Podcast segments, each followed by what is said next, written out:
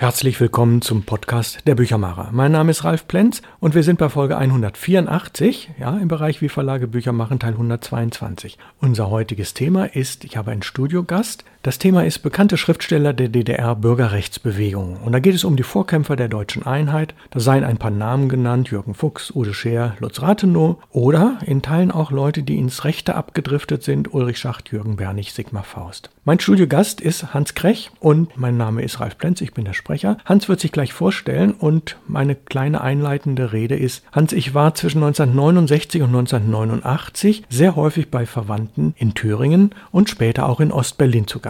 Ich habe die damalige DDR als sehr strengen und repressiven Staat erlebt, der aber in Bezug auf Langspielplatten und Bücher eine sehr große Vielfalt zu sehr, sehr günstigen Preisen anbot.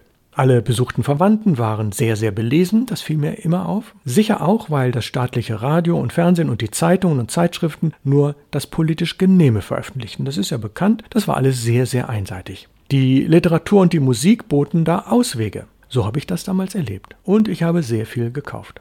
Ach ja, und später, das war in Bonn, ich habe ja in Bonn studiert, bekam mir ein Buch in die Hand, habe ich für zwei D-Mark gekauft, hatte den Titel Die SBZ von A bis Z. Ein Wegweiser durch Sprache und Verirrungen, hochinteressant. Ja, und dass hier nicht mal der Name DDR genannt wurde, weil ja die DDR nicht anerkannt war, sondern die Abkürzung für sowjetisch besatzte Zone SBZ, das sagt also schon alles. Gut, Hans, nun zu dir. Du bist dort aufgewachsen. Beschreibe doch bitte kurz deine Ausbildung und deinen beruflichen Werdegang. Ich wurde 1956 in Halle-Saale in der ehemaligen DDR geboren und durchlief alle von der SED vorgesehenen Stufen der gesellschaftlichen Erziehung mit dem Bildungsziel einer sogenannten sozialistischen Persönlichkeit. Mit wachsender Bildung wuchs aber auch ein kritisches Denken, so dass ich meinen Weg in die Bürgerrechtsbewegung fand und bewusst und geplant vollständig mit dem Unrechtssystem der SED-Diktatur brach. 1984 bis 1989 habe ich in der Bürgerrechtsbewegung gekämpft. Ich war der Verfasser des einzigen literarischen Aufstandsaufrufes in der gesamten Geschichte der Bürgerrechtsbewegung, der zum 25. Jahrestag der deutschen Einheit 2014 mit einer Gedenkmünze des Bundesministeriums der Finanzen in Berlin geehrt wurde. Von Ende 1986 bis zum 21. September 1989, da habe ich die DDR verlassen, stand ich unter einer rund um die Uhr Überwachung durch das MFS mit etwa 20 bis 30 Stasi-Mitarbeitern pro Tag. Tja, eine sehr, sehr bewegte Vergangenheit. Hans, du bist Spezialist in einigen Bereichen und wir beide wollen jetzt gemeinsam einen kurzen Blick auf das, ich nenne das mal Leseland DDR und einen Rückblick auf die DDR-Verlage werfen, ihr Lesepublikum in der DDR und in der Bundesrepublik. Denn natürlich wurden DDR-Bücher hier gelesen, aber westliche Bücher gab es ja irgendwie im Osten nicht so wirklich. Wie war das eigentlich? Also ich habe, wie viele andere DDR-Bürger auch, gelesen, was immer ich kriegen konnte. Ich wollte unbedingt unsere Welt, unseren Planeten verstehen, das schon als kleiner Junge. Ich erinnere mich, dass ich in der Polytechnischen Oberschule Halle-Bischdorf alle Bücher, wirklich alle Bücher der Schulbibliothek gelesen habe, einschließlich der Groschenromane der Tochter des Schuldirektors. Dann war ich als Kind Leser der Stadtbibliothek am Hallmarkt und las wirklich alle Bücher für meinen Jahrgang, also alles, was man kriegen konnte, was erlaubt war. Während des Studiums der Geschichte hatte ich das für DDR-Bürger außerordentliche Privileg, das war wirklich ein Privileg, mit einer Bescheinigung des Wissenschaftsbereichs Allgemeine Geschichte der Martin-Luther-Universität Halle-Wittenberg westliche Bücher und Zeitschriften in der Deutschen Bücherei in Leipzig und die englischsprachige Literatur in der Staatsbibliothek in Ostberlin lesen zu dürfen. Das hat mein Verständnis von der Welt verändert und es hat mich letztlich zum Bürgerrechtler gemacht. Ja, wir sind fast gleich alt und es gibt noch eine Parallele. Ich habe damals in der Tat wirklich auch die gesamte Schulbibliothek gelesen und in der Stadtbibliothek war ich auch sehr häufig zu Gast. Seit 1990 war ich dann mehrfach, also nach der Wende, mehrfach als Referent für Verlage in Dresden, in Leipzig und Berlin und habe dort Seminare für den Börsenverein des deutschen Buchhandels geleitet. Die Teilnehmer waren eben aus, kamen aus Hunderten von äh, Ostverlagen und es waren auch etliche dabei, die eigene Verlage gegründet haben und ich habe da vieles gelernt, viele Interner von ostdeutschen Verlagen. Da ging es zum Beispiel um das Genehmigungsverfahren. Wann durfte überhaupt ein Manuskript veröffentlicht werden? Wie war das mit der Lizenzvergabe, mit der Lizenzierung, mit den Nummern und wie viel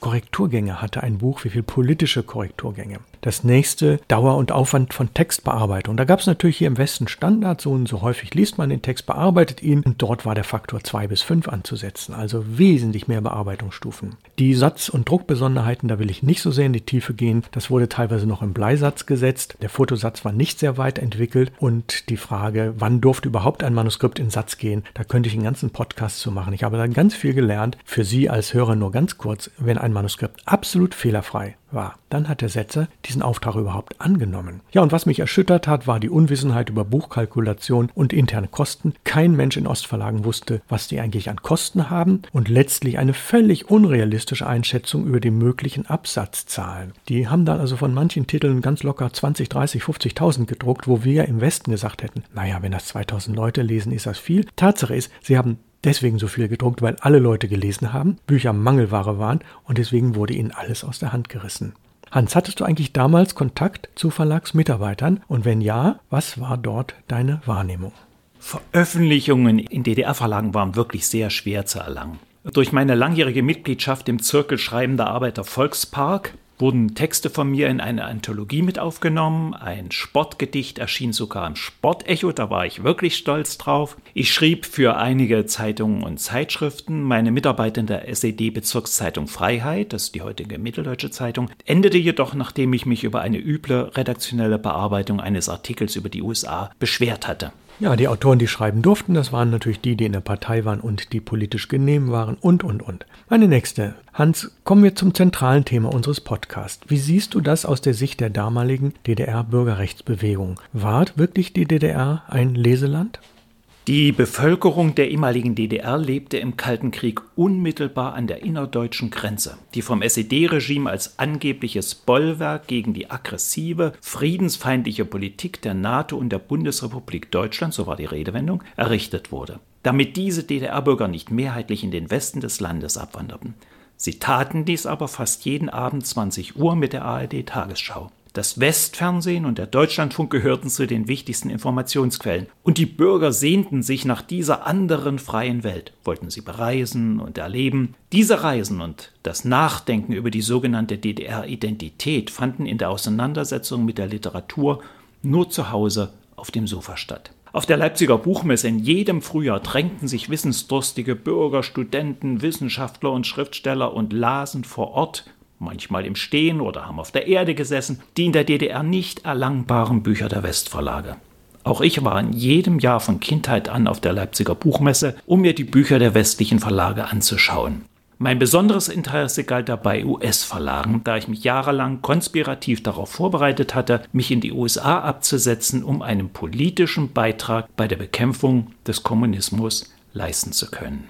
Die Bürger lasen in Massen. Es war wirklich eine Massenbewegung, machten Jagd auf interessante Bücher. Vor Bücherläden konnten lange Warteschlangen stehen. Es waren lesende Bürger auf der Suche nach Antworten auf die deutsche Teilung, auf die anwachsende Kriegsgefahr in Europa durch die Stationierung der SS-20 Mittelstreckenraketen, durch den Warschauer Pakt, durch die endlosen Kriege in Vietnam und in Afghanistan, die immer größer werdenden Versorgungslücken mit Konsumgütern in der DDR, die verbrecherische und rücksichtslose Zerstörung der Umwelt, die Massenüberwachung und Bespitzelung durch das MFS, die dreisten offenen Lügen der Massenmedien.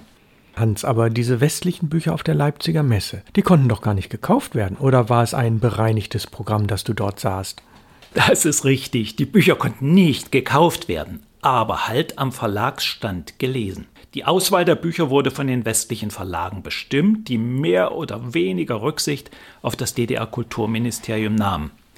Allerdings kann ich mich nicht an dort ausgestellte Bücher von DDR-Bürgerrechtlern erinnern, etwa Bücher von Lutz Rathenow oder Jürgen Fuchs und natürlich auch kein Archipel Gulag von Alexander Solzhenitsyn. Aber ich habe dort die Declaration of Independence vom 4. Juli 1776 am US-Bücherstand gelesen, das erste staatliche Dokument der Weltgeschichte, in dem die Menschen- und Bürgerrechte definiert wurden. Alle Schriftsteller mussten Mitglied des Schriftstellerverbandes sein, nur dann durften sie sich auch als Schriftsteller bezeichnen. Nur SED-Anhänger und Mitglieder konnten dort aufgenommen werden. Jedes Buchmanuskript unterlag der Zensur, wie Ralf vorhin auch schon erklärt hat. Die Auflagen wurden vom Staat zugeteilt und nicht vom Interesse der Leser bestimmt und auch nicht von den Verlagen, sondern das wurde zugeteilt. Insofern gab es keinen Buchmarkt. Jeder Verlag bekam seine Publikationsfelder zugewiesen. Jedes Buch, wirklich jedes belletristische und auch Sachbuch, hatte eine propagandistische Aufgabenstellung. Das Lob der angeblichen Friedenspolitik der SED in der Sowjetunion, die Kritik an sozialen und politischen Missständen im Westen, für alles, was in der DDR schief lief, waren angeblich die CIA, der BND und die sogenannten Bonner Ultras verantwortlich. Die Unfreiheit in der Meinungsbildung in der DDR war kaum zum Aushalten. Wer frei redete, der war schon fast erledigt, da immer mit den entsprechenden Floskeln die gerade aktuellen Parteitagsbeschlüsse der SED möglichst zitiert werden mussten. Ein kreatives Denken darüber hinaus gab es in der Öffentlichkeit nicht. Dies war die rote Linie der SED. Beim Überschreiten rückte das MFS an. Ein Geheimdienst ohne parlamentarische Kontrollen, mit eigenen Gesetzen, eigenen Gerichten, eigenen Richtern und Rechtsanwälten, eigenen Gefängnissen. Die Untersuchungshaft war nicht zeitlich begrenzt. Bis hin zum Mord und zur Folter und zur gemeinen hinterhältigen Zersetzung konnte das MFS nach eigenem Ermessen agieren. Wir werden heute solche Beispiele hier noch kennenlernen. Jede Abweichung von diesen Grundregeln der SED-Propaganda konnten für die Betroffenen schlimmste Folgen haben. Dies galt für Wissenschaftler, Lehrer, Journalisten und natürlich auch ganz besonders für alle Schriftsteller. Ich war Mitglied im Zirkel Schreibender Arbeiter Volkspark in Halle-Saale. Dort arbeitete ich viele Jahre mit. Wir hatten zwei EMs, also informelle Mitarbeiter des MFS in unseren Reihen, mit denen ich per Du war und die ich lange gekannt hatte. In meinen MFS-Akten konnte ich dann in den 1990er Jahren nachlesen, wie übel sie mich beim MFS schlecht gemacht hatten. Da trat der Hass offen zutage. So war die DDR. Die sind nur unvollständig angerissen, die Rahmenbedingungen im sogenannten Leseland DDR. Wie es denjenigen jungen Studenten ging, die es wagten, die in der DDR verbotenen Bücher zu lesen, damit werden wir uns gleich beschäftigen, wie etwa zum Beispiel Alexander Solzhenitsyns Der Archimel Gulag. Das Fazit der Bürgerrechtsbewegung zu den DDR-Schriftstellern, die nicht den Weg in die Opposition fanden, ist gerecht. Es stammt aus den Akten des MFS selbst. Joachim Walter, Sicherungsbereich Literatur, Schriftsteller und Staatssicherheit in der Deutschen Demokratischen Republik, Linksverlag Berlin 1996, 1000 Seiten. Die Literatur, die in der DDR nicht erscheinen durfte, ist heute gesammelt im Archiv Unterdrückte Literatur der DDR in der Bundesstiftung Aufarbeitung der SED-Diktatur in Berlin. Diese Sammlung entstand unter Leitung von Joachim Walter und Ines Geipel. Dort findet sich die kritische Literatur der DDR, die totgeschwiegen, verboten und verfolgt wurde. Von mir sind dort mehrere Manuskripte archiviert. Sicherungsbereich Literatur von Joachim Walter ist das Zeugnis für die DDR-Schriftsteller und die DDR-Verlage. Alles mit Namen und Decknamen. Der Zuträger des MFS. Es gab keine freie Literatur, keine freien Verlage, kein Leseland DDR. Sicherungsbereich Literatur ist auch das Abschlusszeugnis für die DDR-Literatur. Durchgefallen, sitzen geblieben, versagt vor den Anforderungen des Lebens. Was wurde nun aus den führenden DDR-Verlagen? Es ist erfreulich, dass sich einige Verlage behaupten konnten. Der Aufbauverlag in Berlin ist heute der führende Verlag aus den neuen Bundesländern im Vereinigten Deutschland.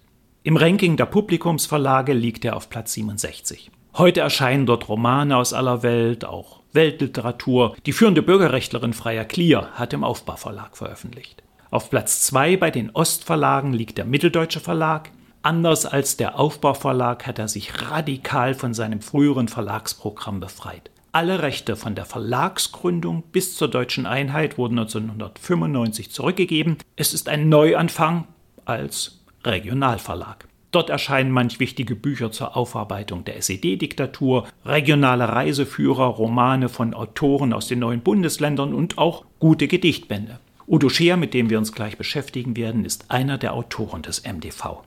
Der Aufbauverlag und der Mitteldeutsche Verlag werden wohl Bestand im harten Konkurrenzkampf der deutschen Verlage haben, aber sie sind relativ klein, die Käufer der Bücher kommen zumeist aus den neuen Bundesländern und ihre Medienreichweite ist gering.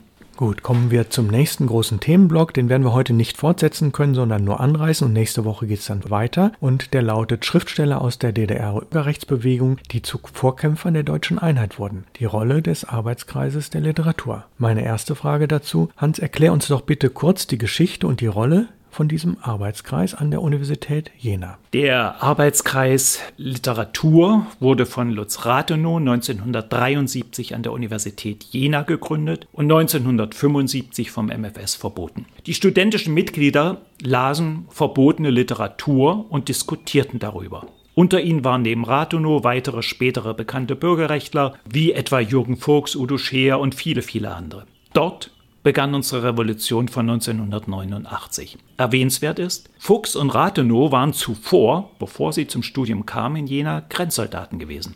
Fuchs in einem Fernmelderegiment, Rathenow mit der Kalaschnikow AK-47 direkt im Einsatz an der innerdeutschen Grenze. Die tägliche Auseinandersetzung mit dem Schießbefehl führte dann bei Aufnahme des Studiums in Jena zur Gründung des Arbeitskreises Literatur. Die jungen Studenten lasen dort heimlich, aber natürlich organisiert. Das entdeckte das MFS natürlich schnell, zerschlug den Arbeitskreis und löste damit den Aufstieg der Bürgerrechtsbewegung aus, weil die Mitglieder in die ganze DDR versprengt wurden oder ins Gefängnis kamen. Ja, Hans, wir haben geplant, dass du jetzt an drei Beispielen die Rolle von führenden Schriftstellern der Bürgerrechtsbewegung erörterst. Im Vorgespräch hast du mir gesagt, dass Jürgen Fuchs und Lutz Rathenow wirklich eine herausragende Rolle spielten, auch weil sie das Glück und das Geschick hatten, westliche Verlage zu finden. Udo Scherer hat dann die Geschichte von Jürgen Fuchs und dem Arbeitskreis Literatur aufgeschrieben. Erläuter das doch mal bitte etwas genauer. Ich möchte beginnen mit Jürgen Fuchs. Er wurde 1950 in Reichenbach im Vogtland geboren. Er fiel als Schüler durch seine kritische Einstellung zum DDR-Staat auf, wurde gerügt, wurde dann aber Grenzsoldat in einem Fernmelderegiment und auch Mitglied der SED. Anschließend studierte er Sozialpsychologie an der Universität Jena und wurde dort Mitglied im Arbeitskreis Literatur. 1975 wurde er aus der SED ausgeschlossen und von der Uni exmatrikuliert, bevor er sein Studium abschließen konnte. Daraufhin zog er mit seiner Familie in das Gartenhaus von Robert Havemann in Grünheide bei Berlin und wurde dort nach Protesten gegen die Ausbürgerung des Liedermachers Wolf Biermann verhaftet. Nach 281 Tagen Untersuchungshaft in Hohenschönhausen wurde er ausgebürgert und nach Westberlin abgeschoben, wo ihn das MFS mit Zersetzungsmaßnahmen weiter bearbeitete. Nach der Wende hatte Jürgen Fuchs große Schwierigkeiten, seinen Weg im wiedervereinigten Deutschland zu finden. Mit vielen ehemaligen Oppositionellen war er verfeindet oder er isolierte sich immer mehr. Am 9. Mai 1999 verstarb er in Berlin an Leukämie. Udo Scheer hat Fuchs ein Denkmal gesetzt. Jürgen Fuchs, ein literarischer Weg in die Opposition, Berlin 2007.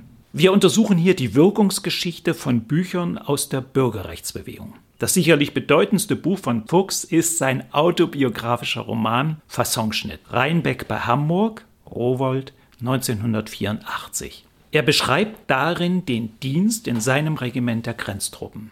Dort wurde Fuchs zum Bürgerrechtler. Es ist die kritischste Auseinandersetzung mit dem linksradikalen Militarismus des SED-Staates in der gesamten Geschichte der Bürgerrechtsbewegung. Ein politischer Frontalangriff auf die sogenannte Friedenspolitik der SED und die innerdeutsche Grenze mit ihrem Schießbefehl. Jürgen Fuchs war trotz seines schwierigen Charakters eine Säule der Bürgerrechtsbewegung. Der Platz vor dem Thüringer Landtag in Erfurt trägt heute seinen Ehrennamen. Ja, das war schon ein sehr, sehr tiefer Einblick und für heute müssen wir den Podcast jetzt unterbrechen. Wir wollen Ihre Geduld nicht zu sehr auf die Probe stellen. Ich habe viel gelernt und äh, ich war ganz fasziniert. Ich habe sehr gerne zugehört. Du bist ein toller Vortragender und du hast ja auch sehr, sehr viel geschrieben. Das merkt man an deiner absolut elaborierten Wortwahl. Hans, ich bedanke mich herzlich für heute, fürs Kommen und für diesen Teil des Podcasts. Nächste Woche kommt dann der Podcast Nummer 185, wie Verlage Bücher machen, Teil 123 und dann haben wir wieder im Studio zu Gast Hans Krech aus Hamburg. Ich bedanke mich herzlich und für Sie als Hörer kommen Sie gut durch die Woche.